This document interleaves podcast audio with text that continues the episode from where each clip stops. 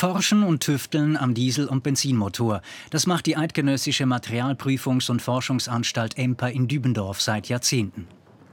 Christian Bach leitet den Bereich und glaubt an die Zukunft des Diesels. Der Dieselmotor wird mit Sicherheit nicht verschwinden. Was verschwinden wird, werden diese verbotenen Vorrichtungen zur Manipulation der Motorsteuerungen. Die Technologie, um die Abgasgrenzwerte auch auf der Straße auf einem niedrigen Niveau zu halten, die ist vorhanden. Sie ist allerdings teuer und äh, das verschlechtert die Wirtschaftlichkeit äh, solcher Fahrzeuge. Die Produktion von Dieselfahrzeugen ist also teurer. Weil sie aber weniger Treibstoff verbrauchen als Benziner, machen sie den höheren Kaufpreis dank tieferer Kilometerkosten oft wieder wett. In der Schweiz ist der Anteil verkaufter Dieselautos gegenüber Benzinern stark gestiegen und beträgt mittlerweile 37 Prozent. Damit ist mehr als jeder dritte Neuwagen ein Dieselauto.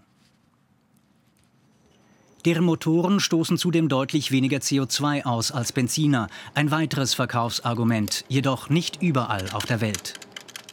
Während der Anteil verkaufter Dieselautos in der Schweiz 37 Prozent beträgt, sind es in Europa 53 Prozent, in den USA hingegen nur ein knappes Prozent.